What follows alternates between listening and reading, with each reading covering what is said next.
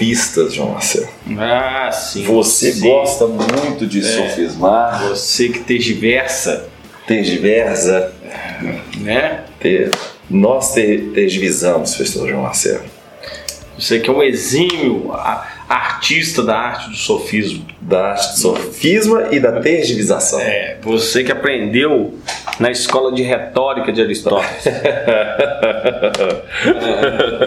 É igual esse povo, esse povo tira, tira uma informação aleatória e depois Sai colando nos comentários. sai colando nos comentários. É justamente isso. Ai, ai. É a arte de tergiversar. Eu tergiversarei, tu tergiversarás, nós tergiversaremos. E é dessa forma que algumas pessoas vão fazendo sucesso na internet, professor João Mas Marcelo. nós estamos na chuva para nos molharmos. né? Justamente. Aqui eu estão preparados para chumbo grosso. É. A gente tem pouca telha, mas suporta a chuva. Justamente, professor João Marcelo. Tá preparado aí, João? Eu tô, rapaz. E você, tá tudo bem? Tá tudo ótimo também, graças a Deus. Preparadíssimo para fazer um comentário sobre a opinião dos franceses É. sobre a vida. Então podemos começar? Você consegue enxergar quanto tempo lá que, que E tem? é, quem sou eu, meu amigo? Quem sou eu? Que nós temos E hoje eu esqueci meus óculos. 1 minuto e 42 segundos. De bobagem você É. não fala, né? Então vamos começar, professor João Marcelo, com as canequinhas que estão à venda na loja. Ah, salve, olha lá. Ah, As canequinhas à venda na lojinha Terra Negra e vamos que vamos. Salve, salve, meu querido Salve! inscrito, minha querida inscrita aqui do Salve! canal Terra Negra e do nosso queridíssimo podcast É do Terra Negra. Vai aqui, aí. professor É. Vitor Augusto, ao meu lado, meu querido e nobre amigo professor João Marcelo Madureira Torres, para problematizarmos, Isso. elucidarmos, discutirmos, questionarmos Sim. e replicarmos bastante informações ao longo dessa grande semana que tivemos com bastante coisa importante. E vamos começar a dar destaque para a Europa essa semana, professor Ah. João Marcelo. Até que enfim, o diário Trump saiu do Justamente. Vai aparecer ali nas entrelinhas, vai aparecer uns É, dois. De vez em quando ele dá, uma, dá umas, dá umas, uh, umas investidas aqui, Nossa, entendeu? pai. Olha só, professor João Marcelo, é o seguinte: a chamada é a, a, a chamada do ah, El País, El País, o queridíssimo jornal El País, tá? que é o seguinte: por proposta francesa, países europeus lançam força de intervenção rápida. Certo. E iniciativa paralela à União Europeia terá a participação do Reino Unido, que deixa bloco em março de 2019. Eu vou abrir algumas aspas em relação a isso aqui, Hum, tá? Porque a chamada já chama atenção pra Sim. caramba.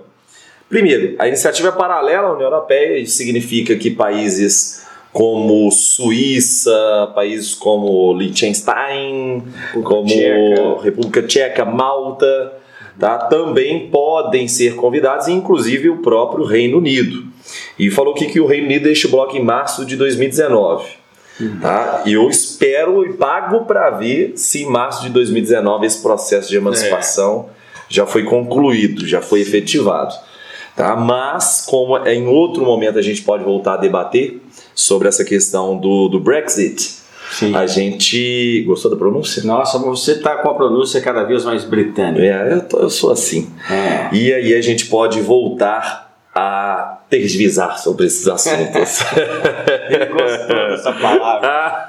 Adorou essa palavra. Essa É. palavra deu polêmica É. na turma que vocês, não fazem É. ideia. Adorou. É, então vamos lá, pessoal, João Marcelo. Quais são as suas assertivas e as suas opiniões acerca desse tópico? Pois é. Então a França, mais uma vez, curiosamente a França, né? Tá aí a nossa Florence Parly, é, sensacional ministra da Defesa da França, né? Que anuncia né, na segunda-feira, agora dessa semana, o lançamento com mais oito países europeus de um projeto que é a Força de Intervenção Militar Rápida. Né? Como é que é? seria? É, Florence Parly. Ah, é porque pode chegar no lugar mesmo e falar, né? Parli francês. segue, segue, segue o jogo. É. Desculpa aí, perdão. É, segue o jogo. Você vê que ele sempre com suas piadas, suas anedotas. é. Pois bem, então, é, nessa questão da intervenção rápida, seria uma intervenção em casos, né? É, como a questão de intervenções humanitárias em caso de catástrofes naturais. Lembrando que a Europa já formou uma força-tarefa, no caso, por exemplo, do, do Caribe, é, na, nas passagens ali dos furacões no ano passado. É, então, esse contexto de intervenção rápida em também em casos onde necessitar de uma intervenção militar dentro dos domínios da União Europeia. Uh, a grande questão, senhor Vitor Augusto, é que esse projeto ele é independente em relação à organização do Tratado do Atlântico Norte, a OTAN, que é o maior bloco de cooperação militar do planeta Terra. E é no mínimo estranho porque normalmente essa proposta ela vai ser encaminhada num período de, digamos, ranhuras diplomáticas entre a Casa Branca e Bruxelas. Há um, um contexto aí de divisão é, nesse, nesse aspecto. É, a gente percebe que a Europa também essa semana, e podemos até ampliar o comentário, é, também vai é, uma série de, de taxações a produtos norte-americanos, entra de cabeça na guerra comercial. É, e evidentemente que isso representa um passo para criar uma linha, digamos, é, de cooperação militar independente da influência dos Estados Unidos.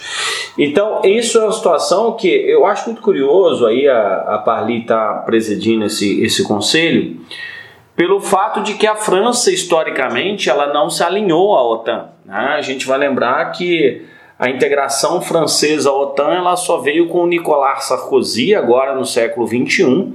Desde a criação da OTAN lá nos anos 40, final dos anos 40, a França não foi membro da OTAN, adotou ainda ali uma política de independência, ainda alertava o nosso querido general Charles de Gaulle, oh, Charles é, de Gaulle. que a presença militar dos Estados Unidos em solo europeu era uma ameaça, inclusive, à própria dinâmica da integração europeia. Então, nada melhor do que a França para estar tá presidindo esse tipo de acordo, esse tipo de intervenção militar. É, senhor Vitor Augusto, pensando no raciocínio estratégico da, da OTAN, né? É, pensando na, nas alianças militares que a OTAN desenvolveu com a Europa, e inclusive com o, com o Reino Unido, é no mínimo estranho essa anexação do Reino Unido a esse contexto, o senhor não acha? Pois é, é, essa situação do, do Reino Unido ela é complicada por alguns motivos, né? Primeiro que todas essas, essas rusgas deixadas aí ao longo dos últimos anos é, acabaram, acabaram minando muito essa relação dos, dos britânicos com a, com a União Europeia. Além disso, a, o, esse processo ele já é mais antigo, essa tentativa de formação de uma integração uhum. no escopo militar, e já vem lá do finalzinho do ano passado. Uhum. Então, de novembro, dezembro do ano passado, com a tentativa de criação da PESCO, que era uma, uma, estrutura de cooperação militar e de vários outros segmentos também, na área de saúde, enfim, de pesquisas, pesquisas militares, criação de um fundo de defesa, não necessariamente para, para ampliação do arsenal de ataque desses países, como também para a estruturação da defesa conjunta, defesa antiterrorismo. E essa situação é muito doida, porque a, aparentemente isso aí voltou à tona, porque eu lembro de ter visto isso seis meses atrás. Sim.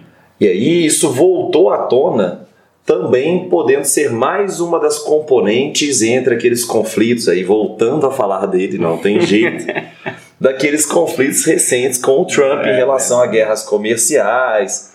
Então, isso ter voltado à tona não deve ter sido à toa.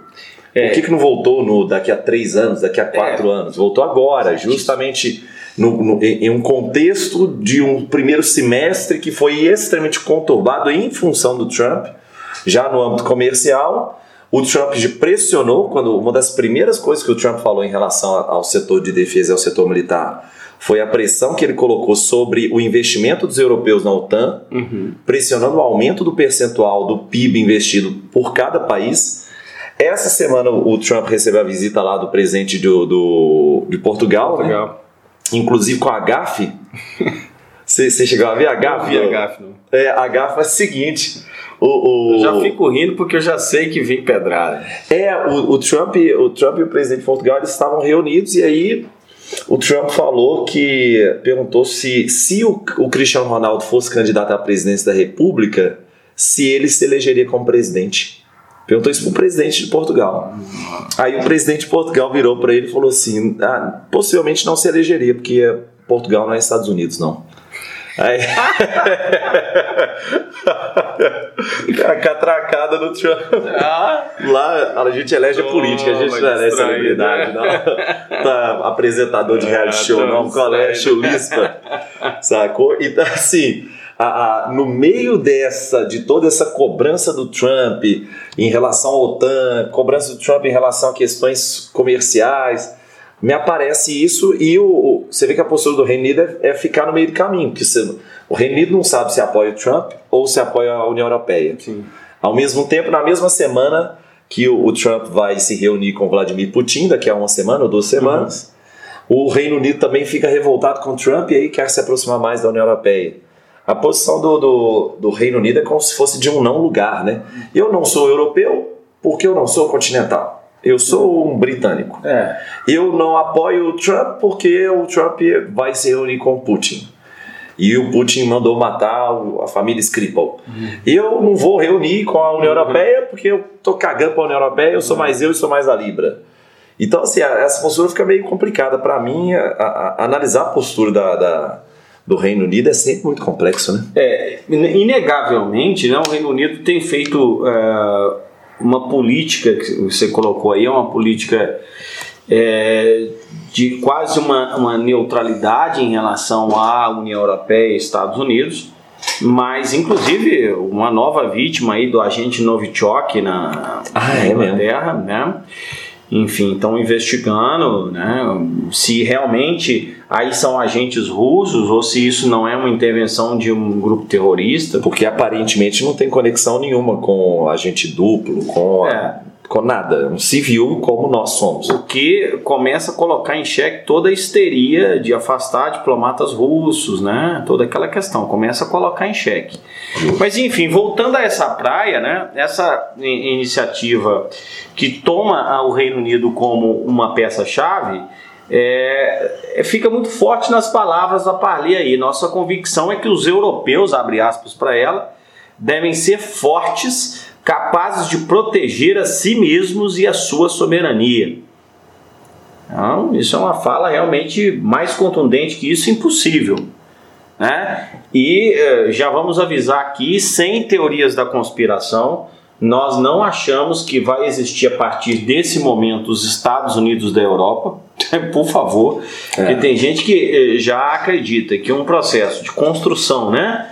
De um bloco de cooperação militar seria a fusão das Forças Armadas, e aí estaríamos falando de uma mesma soberania, de, Quase um, mesmo, é. de um sistema confederado, é uma coisa. É, esse sistema confederado é muito maluco. Assim, é. Até o, o, o, próprio Felipe Figueiredo lá e o Matias no xadrez verbal também comentaram sobre é. isso.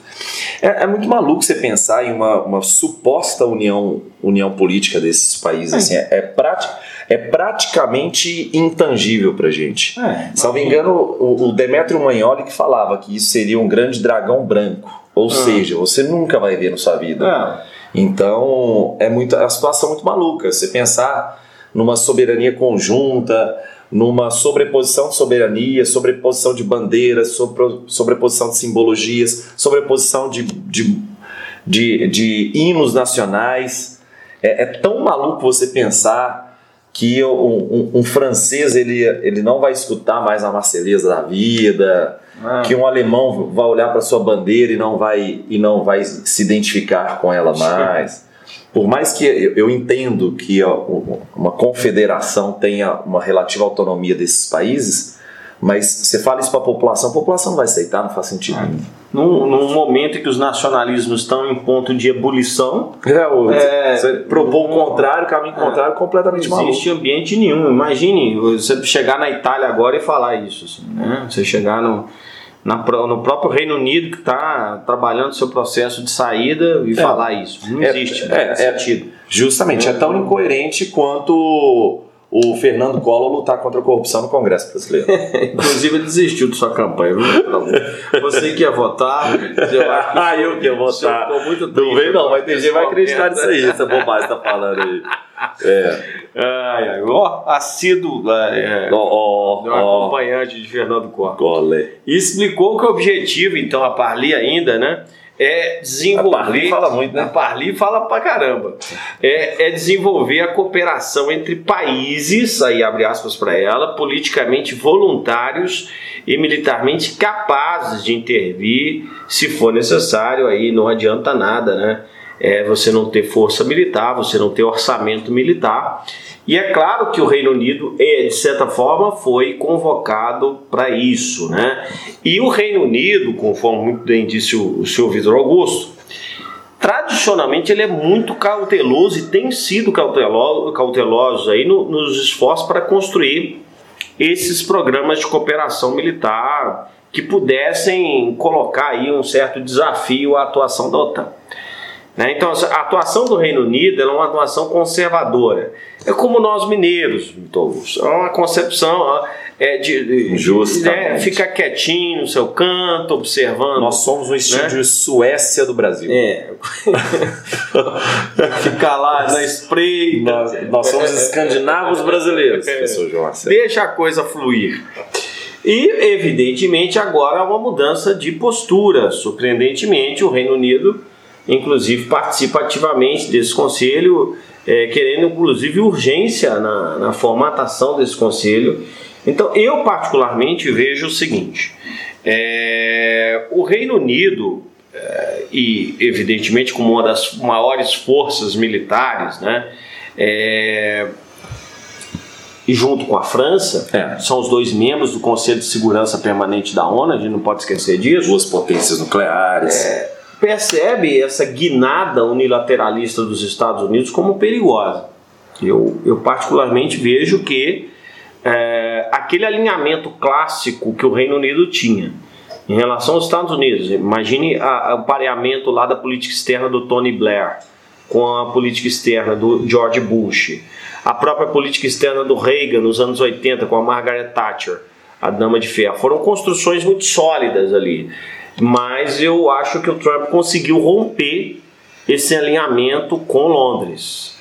É, esse movimento, para mim, é muito significativo. É, para os ingleses aprofundarem um processo de integração do sistema de defesa com os franceses, nossa senhora. Apesar de você, você falar assim, ah, são culturas relativamente semelhantes, né?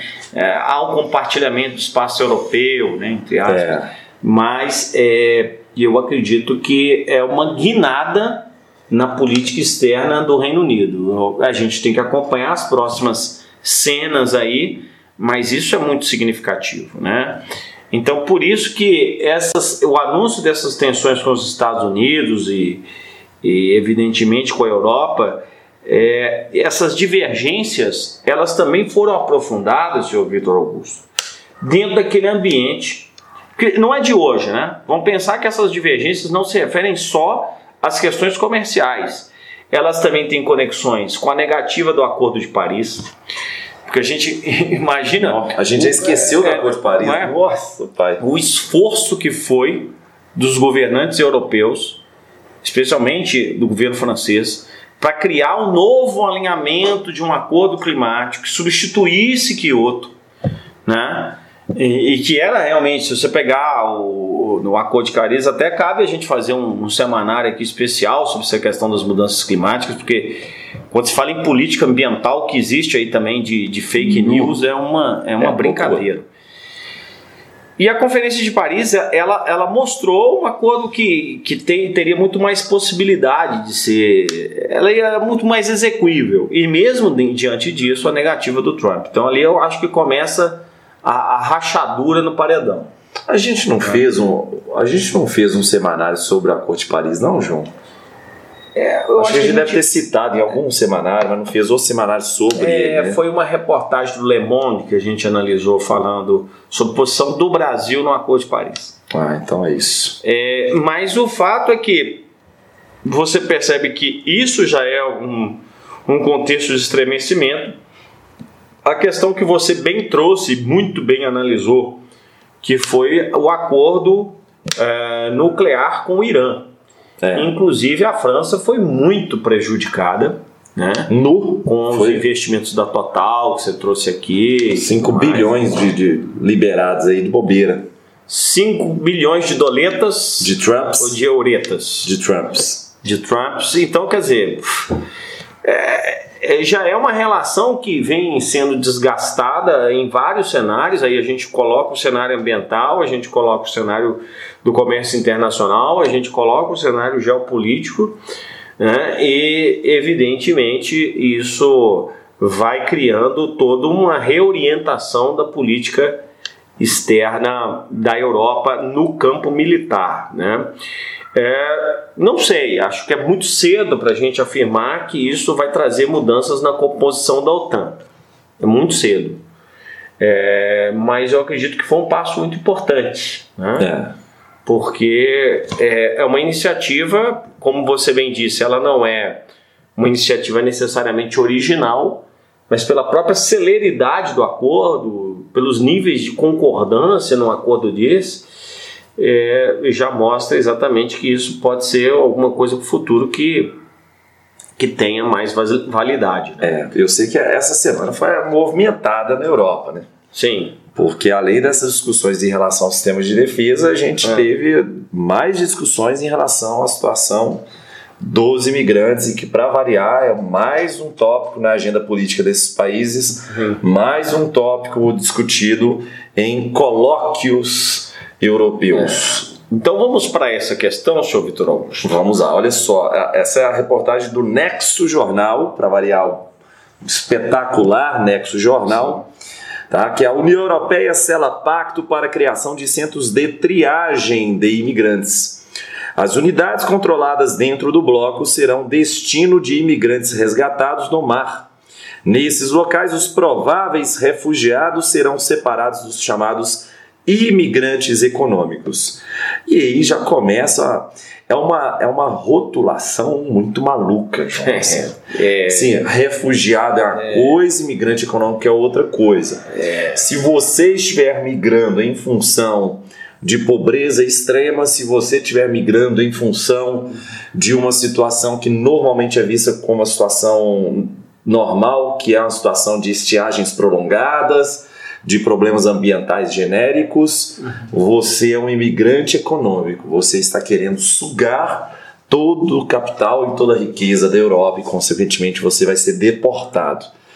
Já em função de acordos internacionais, você não pode deportar um refugiado imediatamente. Você tem que recebê-lo no seu país. Então, a gente parte desse contexto a gente parte desse contexto e um contexto assim de uma grande racha dentro dessa, dessa cúpula sobre a política migratória na Europa, né? Com, vários, com várias falas, a gente vai expor todas essas falas aqui, né? Do Macron num alinhamento, da Merkel no outro, né? o, o grupo de Vesergrad no outro, é, o posicionamento da Itália, que é um posicionamento hoje de de quase alinhado a esse grupo de Visegrad, quase um alinhamento a posicionamento urbano na Hungria, enfim, é uma situação que foi um desgaste terrível ao longo da semana, na semana passada, né, início dessa semana.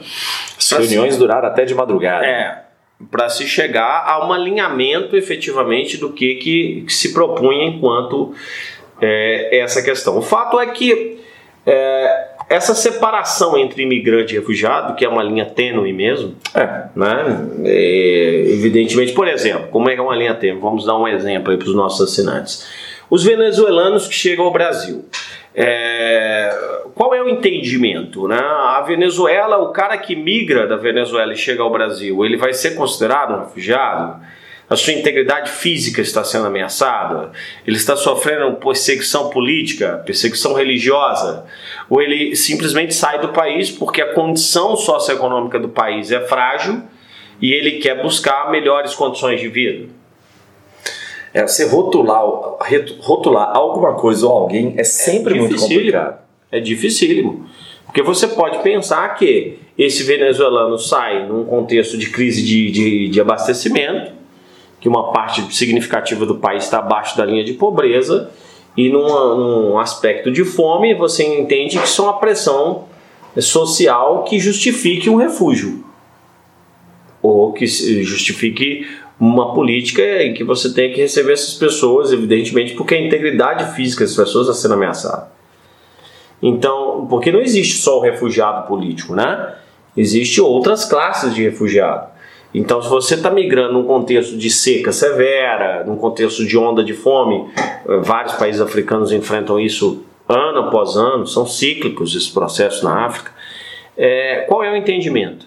Então, mais do que isso, é uma situação em que é curioso, porque é, você vê que no momento em que a Europa tem uma queda sensível dos níveis de imigração, a gente vai falar disso, né? longe de ser o que foi em 2015, o que foi em 2014, né? a é. entrada de imigrantes hoje ela, ela, é um, ela é muito menor. É, é quase um, uma questão assim de, de, de cunho político, de uso político de toda essa questão da migração. Várias pessoas querendo efetivamente ganhar capital político, porque isso ganha voto na Europa hoje. Um discurso antimigratório, xenofóbico, ganha voto. Né? Então é uma situação realmente importante. A ideia é que esses imigrantes, que haja um sistema de triagem, porque normalmente o que acontece? Essa triagem é feita em solo europeu. Então o cara chega na Europa, então em solo europeu se define é, se ele é imigrante, se ele não é, se ele é refugiado, se ele vai receber asilo político, se ele vai ser deportado, enfim. Só que esse processo leva um tempo. Né? Essa solicitação pode levar meses ou até anos. E aí, como esse processo leva um tempo, muitas vezes, é, é, por exemplo, crianças nascem na Europa filhos desses imigrantes ou esses imigrantes literalmente entram no país e se mantêm legais. Então, alegam né, vários países que se posicionam contra essa política receptiva de, de refugiados e imigrantes que isso tem fragilizado tá, a política migratória da Europa. Então, é, só para ilustrar o que você colocou, nessa própria reportagem do Nexo que a gente. Só lembrar vocês, a, a, como a gente não vai colocar isso na descrição, a gente vai deixar no comentário e vai afixar o comentário na primeira no topo. Então o primeiro comentário sempre vai ser o comentário do Terra Negra, vai estar fixado lá. A gente vai deixar todos os links referentes ao, ao que a gente falou aqui no primeiro comentário, que aí é a forma que a gente encontrou de fazer isso sem perder visualização, enfim, sem perder nada. É, o, o João tinha comentado sobre uma redução da quantidade de, de passagens ilegais por fronteiras na Europa, em 2015 foram 1 milhão 820 mil refugiados, imigrantes, enfim, todos. Uhum. Uh, já em 2018 nós tivemos 204 mil. Então, redução muito expressiva no número de imigrantes barra refugiados. E aí, dentro dessa, dessa ideia, assim, não é apenas o tema da migração que está em jogo, né? As tensões políticas na Europa que estão em jogo, né? Há uma polarização política, então não, não é só em terras tupiniquins que nós estamos vivendo as polarizações políticas, né? Em várias partes do mundo. E, por exemplo, na Alemanha, o governo Merkel está por um fio, assim, a base de sustentação ela, ela vem rachando exatamente, e o racha é a questão migratória.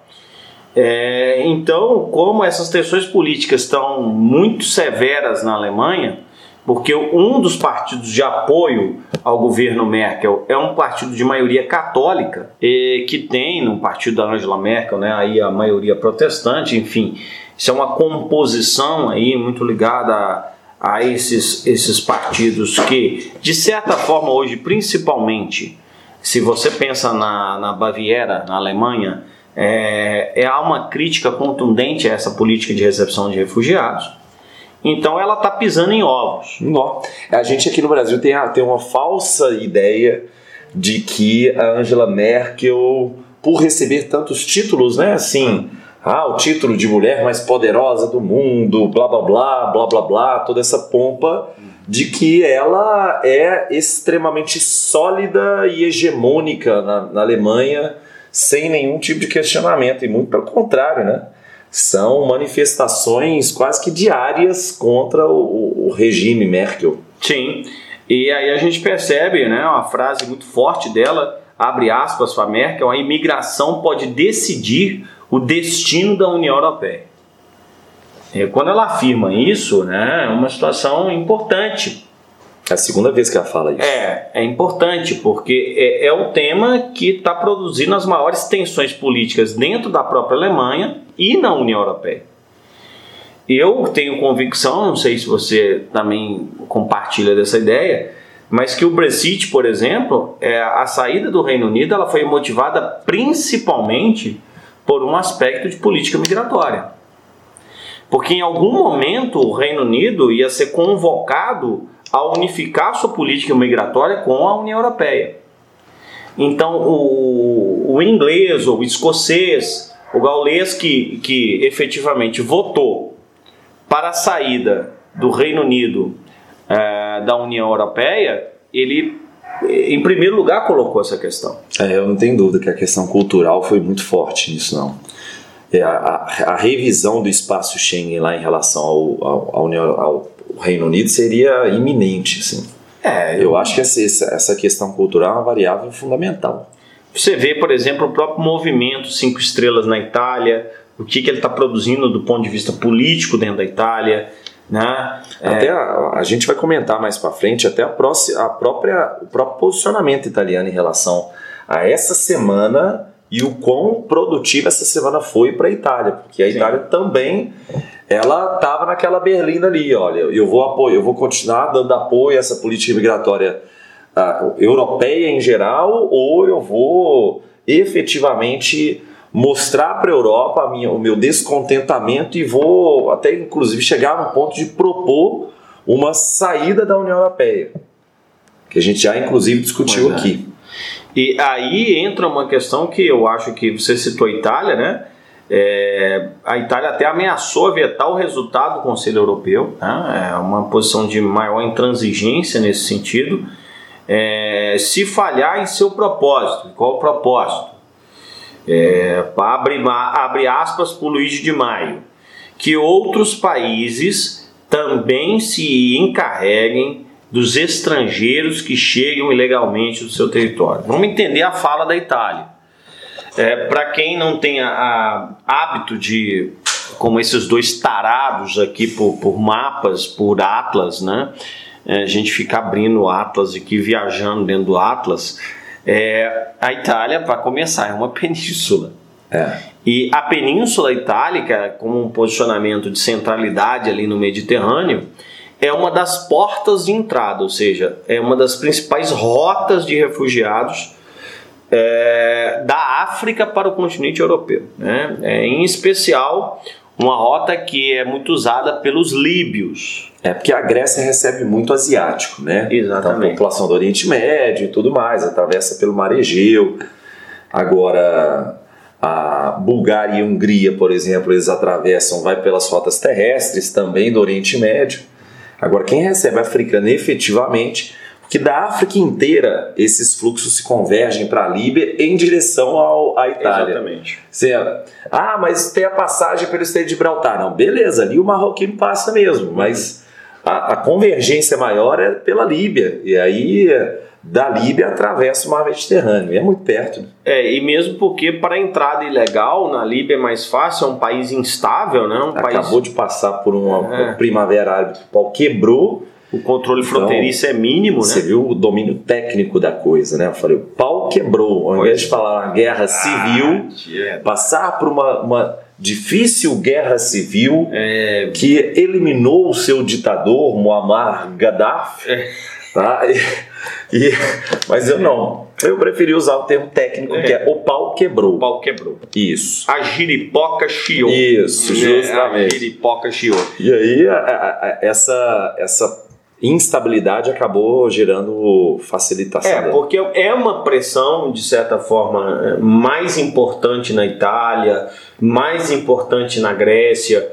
É, a própria Espanha também países- sofre com isso. É, é a borda europeia, né? Então, se você pegar essa borda, e são os países que foram mais afetados pelos acordos de Dublin. Isso. E aí, se você pensar nessa estrutura dos acordos de Dublin, que só um país pode fornecer visto para um imigrante, só um país pode avaliar a situação desse imigrante barra refugiado, já que a gente até colocou dessa dificuldade de rotularmos. E, e é situação muito doida. Porque se por um acaso um imigrante chega na Suíça, atravessando. Chegando nos, eu cheguei nos Alpes, vou parar na Suíça. Uhum. E aí, como a Suíça também foi signatária, apesar de não ser membro da, União Europeia, era signatária do, do, do Acordo de Dublin, ela deporta de novo para a Itália. Não, a, a função é da Itália, não tem nada a ver com isso. Tanto é que a Suíça foi o país que mais deportou Sim. Gente da Europa. E aí volta para a Itália e a Itália sofre com mais pressão. Volta para a Grécia e a Grécia sofre com mais pressão. Muito imigrante tem, tem, tem, tem evitado passar pela, pela Hungria e Bulgária, porque lá eles coletam, coletam a, a impressão digital e aí fica mais difícil burlar o sistema. Então tem algumas coisas que fazem com que a Itália e a Grécia sejam mais afetadas por essas políticas migratórias do que eh, os outros países. E aí é a hora da Itália colocar tudo, expor tudo e mostrar a força de que é efetivamente a terceira força continental da Europa. A Itália não é um país qualquer. Exatamente. Então, até que enfim chega ao- ao- ao- algum presidente com força o suficiente para colocar tudo isso em questão. E eu acho que é muito lúcido o que você colocou com, relação exatamente a essa ideia, né? Dos, do- dos italianos se posicionarem dentro de um momento político que é favorável, né? É, o movimento Cinco Estrelas, que é o movimento de governo da Itália, é, é um movimento evidentemente que chega ao governo com uma plataforma nacionalista, e é claro que isso está na agenda. E o presidente eh, Emmanuel Macron, que o nosso querido Vitor Augusto já teve a oportunidade de jantar com o Emmanuel Ma- Macron. Para poucos. É, é, pois é. Palácio de Versalhes ainda. Ah, é no Salão dos Espelhos. gente- nos nossos sonhos. Há trabalho, olha, abre aspas para ele, há trabalho a fazer fora das fronteiras da Europa, nas fronteiras e dentro da Europa, com base em dois princípios: responsabilidade e solidariedade. Não podemos falar hoje de uma crise migratória. O que há é uma crise europeia sobre migração. Interessante. Interprete as palavras de, do senhor Macron, Vitor. Me senti na, na quinta série com a professora, com a tia. Tia com a tia, Heloísa. com a tia Cotinha. com, a tia, com a tia Cotinha. Falando assim, Cotinha, velho. Da Vida- onde você tirou tia Cotinha, cara? Vitor Augusto, Você não- interprete as palavras. Cotinha chamada Cotinha, cara. Não, não a boca. A tia Cotinha, até eu, eu construí a imagem da tia Cotinha na minha cabeça. assim, tipo, gordinha, baixinha, cabelo curtinho. assim. Isso, a tia justamente. É, Aí eu me senti agora nessa, nessa situação. sim. Mas o, o que eu vejo sobre isso é que a, a- a- não é uma crise em relação apenas aos refugiados, essa crise é muito mais ampla. De como a Europa lida com isso, de, do que a Europa tem de alternativas, de quais são os países que, como é uma crise europeia, não é uma crise migratória da Itália, é uma crise europeia. Então todos nós temos que resolver isso juntos. É o que a Angela Merkel já bateu na tecla há bastante tempo, desde o início dessa crise europeia de migração. A União Europeia falou: olha, esse é disparadamente o maior desafio que a União Europeia passou ao longo de sua história. E efetivamente é, João. Para para pensar na crise de 2007 2008, uma crise econômica. Crise econômica, o problema é dinheiro? Beleza, a Alemanha tem. O problema é dinheiro? Beleza, a França tem. Então, tanto é que a Grécia agora, esse, esse foi, o- foi o primeiro, foi o primeiro evento que o, o, o Tsipras passou lá de, de, de de gravata. Hum. Que foi, ele falou que só vou usar gravata quando a Grécia tiver uma condição de dívida externa relativamente estabilizada. Então apareceu de gravata aí. Problema econômico dá é. para resolver. A Alemanha tem dinheiro, a França tem dinheiro, o Reino Unido também tem dinheiro, a época. Uhum. Agora, problema social é muito mais complexo de resolver. É. Muito mais. Então é por isso que eu, eu, o que eu vejo na fala do Macron é que ele amplia a, a essa, essa crítica em relação a essa questão migratória. Não é uma questão simplesmente migratória econômica, é uma questão muito mais ampla do que isso. Então a gente tem que trabalhar together. Sem dúvida. E aí, quando a gente coloca essa ideia da, da responsabilidade, solidariedade, a gente percebe, por exemplo, a Alemanha, você pensar no histórico dessa política de, de, de acolhimento dos refugiados, a Alemanha ela teve um histórico de maior emissão de vistos na Europa. Né? Euro, ela chegou a, a, emitir mais de 900 mil vistos de entrada. E é o que efetivamente nós estamos colocando aqui: é a maior economia da Europa e você tem um fator demográfico que pressiona isso. Né? Há, há um declínio demográfico nesse momento de vários países da Europa, entre eles a, a Alemanha e a França. Quer queira ou quer não, é mais do que batida essa análise, mas ela é, ela é válida. O imigrante ainda ocupa um papel preponderante na base do mercado de trabalho nesses países.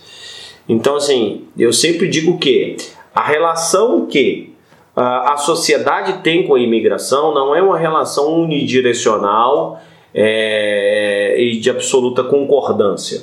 Você pode ter uma maioria que compõe aí a classe média baixa, os setores sociais menos privilegiados, que vão ver no imigrante uma ameaça, seus empregos, a sua estabilidade, etc. Mas o empresário, por exemplo, alemão, ou empresário francês, né, será que realmente ele vai é, olhar para essa entrada de imigrantes com maus olhos? Essa é a questão, porque é um contexto também de acesso a uma mão de obra que não existia. Então, são vários atores aí. É, e quando a gente pensa nessas falas, a gente pensa também em questões de, de, de, de desempenho econômico, enfim.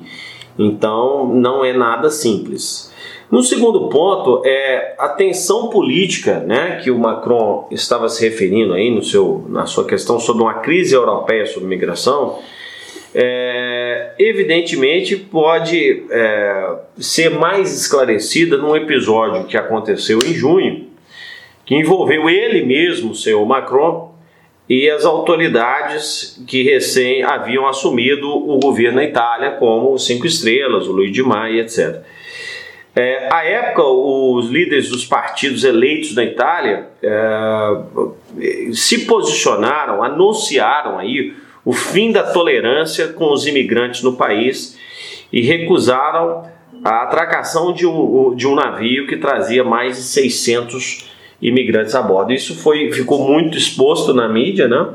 É, houve realmente esse tipo de abordagem. O navio, não me recordo aqui o nome agora, Vitinho, é, mas que teve que inclusive ir para a Espanha, né? não pôde atracar na Itália é, nós tivemos aí realmente um episódio é, até mesmo de anúncio por parte desse governo italiano de um, de um projeto de lei que deve ser encaminhado aí para os próximos dias para um recenseamento, por exemplo, da população cigana dentro da Itália. É, é. E esse recenseamento com o objetivo de deportação quase que total dessa população, né? mais uma vez, né? os ciganos sendo objeto é, de perseguições culturais, políticas e etc.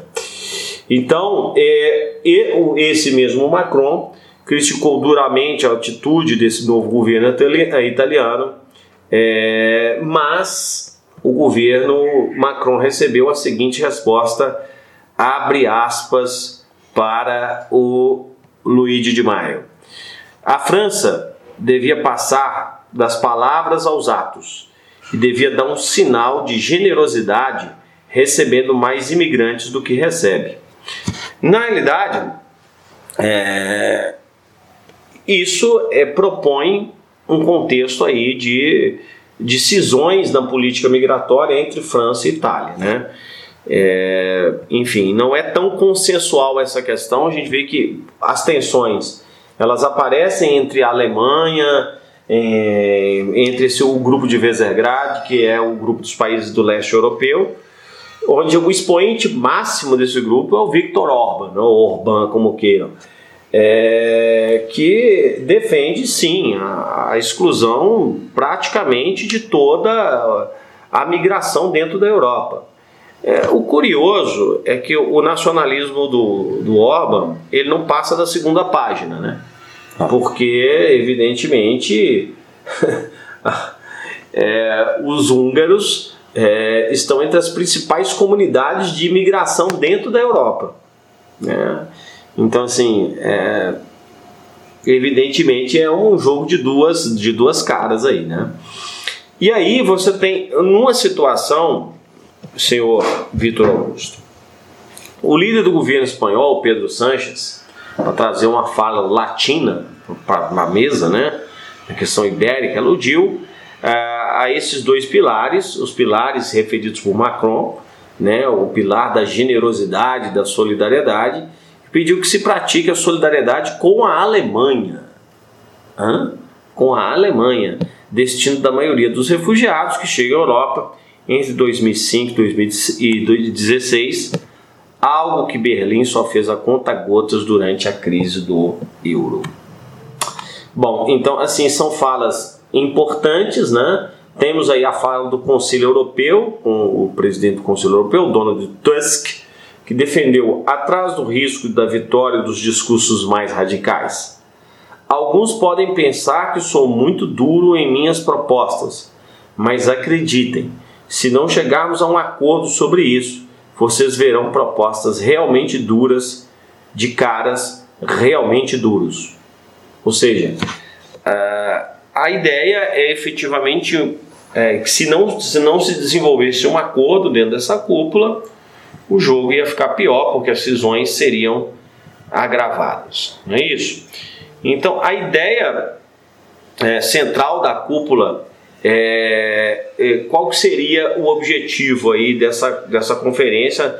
A gente acabou de analisar essas tensões, essas várias falas, esses desencontros, e a ideia é a instalação de plataformas de desembarque que a União Europeia quer financiar fora de suas fronteiras. Então rompe-se a ideia. Por isso o título né? terceirizar, terceir, a questão migratória. Exatamente. Então aí é destinadas a receber imigrantes que embarcam na perigosa travessia para o solo europeu, travessia principalmente pelo mar Mediterrâneo, local de inúmeros naufrágios, são milhares de vidas perdidas, Com não certeza. são centenas. É, a gente sempre lembra aqui, né, é, da morte do menino Aylan Kurd, é. É, e realmente é, foi uma cena que entrou para a história. Né, o cadáver de uma criança de 4 anos numa praia e a própria história da família né, que tentava efetivamente se resguardar. Então ali os governantes pretendem dar um aval político para que essa ideia, sobre o qual há muito mais dúvidas do que certezas, possa efetivamente ser é, estabelecida. E, evidentemente, houve um acordo sobre isso. Né? É, a gente vai lembrar, então, num primeiro ponto, que a União Europeia já contemplou várias vezes a possibilidade de estabelecer uma instalação externa para conter os imigrantes do outro lado do Mediterrâneo. Então, quer dizer, o outro lado do Mediterrâneo seria especialmente o continente africano. É, assim, já tem uns bons dois anos que a Turquia já faz esse papel com a Alemanha bancando e financiando, né? É, isso é ótimo. E, e isso foi uma, foi uma espécie de, de, de prévia, foi uma espécie de tentativa uh, que a Alemanha fez e reduziu também a, a o, o, volume de, de imigrantes refugiados para a Alemanha. E agora a ideia é externar isso, levar isso para o continente africano também, além do, do continente asiático. Vamos ver se, se, isso, vai, se isso vai funcionar efetivamente. Né? É, e você colocou essa questão da Turquia e até mesmo essa política da Alemanha com a Turquia tem mostrado bons resultados né, na contenção dos fluxos. Porque você tenta garantir minimamente uma condição digna de vida para essa população lá no outro continente. A proposta é essa. Agora, se vai funcionar, se isso é passível de críticas, evidente que é passível de críticas. Isso é um cordão sanitário? É um cordão sanitário. Isso, isso transforma a Europa em um ambiente mais conservador, mais nacionalista, mais xenófobo, mais islamofóbico? Definitivamente sim. Ao mesmo passo que você pode analisar por um outro prisma, que é, é uma situação de, de, de crise social, é uma situação que talvez a Europa tenha que fazer isso por um determinado período de tempo. Você tem dois pesos e duas medidas para tudo, né? Então, a, a, como os próprios governantes chegaram a essa conclusão, é uma das, das crises mais graves da história da União Europeia e a, ela tem que resolver de alguma forma. Ah, não dá para você também excluir a vontade da população. Tem uma fatia da população que, que se vê muito preocupada em relação a essa crise de, de de imigração. E está certo, tem que ficar preocupado mesmo, não está errado não. O problema é a forma como isso ocorre, né? A própria foto aqui ela é muito, ela é muito clara. Foto, essa foto é a foto mais didática que poderiam ter colocado numa reportagem. Foto ultra didática. Ah. Eu não tem, não tem mais o que falar do que, do que mostrar essa foto para vocês não. Eu acho que tá, tá nítido na tela e se não tiver na hora da edição eu coloco eu coloco ela maior. É é muito, muito grave que a, que a Europa está passando hoje. É, e lembrando que essa, no, a, a, presença do imigrante no, no, total da população europeia, eu vi um levantamento aí da própria Acnur, é, não passa de 0,1% no, no total dos refugiados. Né? É, eu que gosto, né? E evidentemente a gente tem que sempre lembrar isso aqui o maior fluxo de refugiados está para os países ali do próprio Oriente Médio, da própria uh, África. Uh. Né? Se pensar no Líbano, que recebeu mais de 1 milhão e 300 mil refugiados. Jordânia. Jordânia. Jordânia, que inclusive vai fechar a fronteira com a Síria agora. Exatamente. Tá nos casos de acontecer alguma coisa grave no sul da Síria ali. Jordânia sabe o que vai acontecer e o, e o, o a giripoca vai piar para lado dela e vamos esperar que semana que vem tem notícia sobre tem a Síria. E eu encontro, inclusive, do, do nosso querido Salman lá, que você gosta ah, tanto, da, é, da Arábia Saudita, com o Bibi, né? Ah, o Os Netanyahu. se encontraram encontro, entre aspas, sigiloso. Isso, né? muito bacana. É. pois bem, então isso é, são as cores do, projeto né, para tentar implantar um dos países alvo dessas, dessas plataformas de triagem seria a Líbia. Há propostas também, pra, porque a Líbia, como nós já colocamos aqui, é a principal rota chamada do Mediterrâneo Central. É, colocar essas plataformas também nas rotas do Mediterrâneo Ocidental, que seria a rota do Gibraltar, e ali seria principalmente o Marrocos, né, um país privilegiado para esse tipo de investimento. É, no leste europeu também há projetos de implantação isso, em, inclusive em países que estariam fora da União Europeia, entre eles a Sérvia. Aí foi a situação curiosa, né? A plataforma de rastreamento de, de refugiados né, e de imigrantes na Sérvia. Realmente a história, a história ela, ela prega peças. É sensacional. Ela prega peças. E isso teve, seu Vitor Augusto, o aval das Nações Unidas, das duas agências aí, a Acnur, que você gosta muito. Alto Comissariado das Nações Unidas para os Refugiados. É, eu sabia que ele queria falar o significado da sigla. E a OIM, que é a Organização Internacional das, da Migração, é, esses presidentes, tanto Jean-Claude Juncker é, e o Donald Tusk, é, apoiaram o projeto.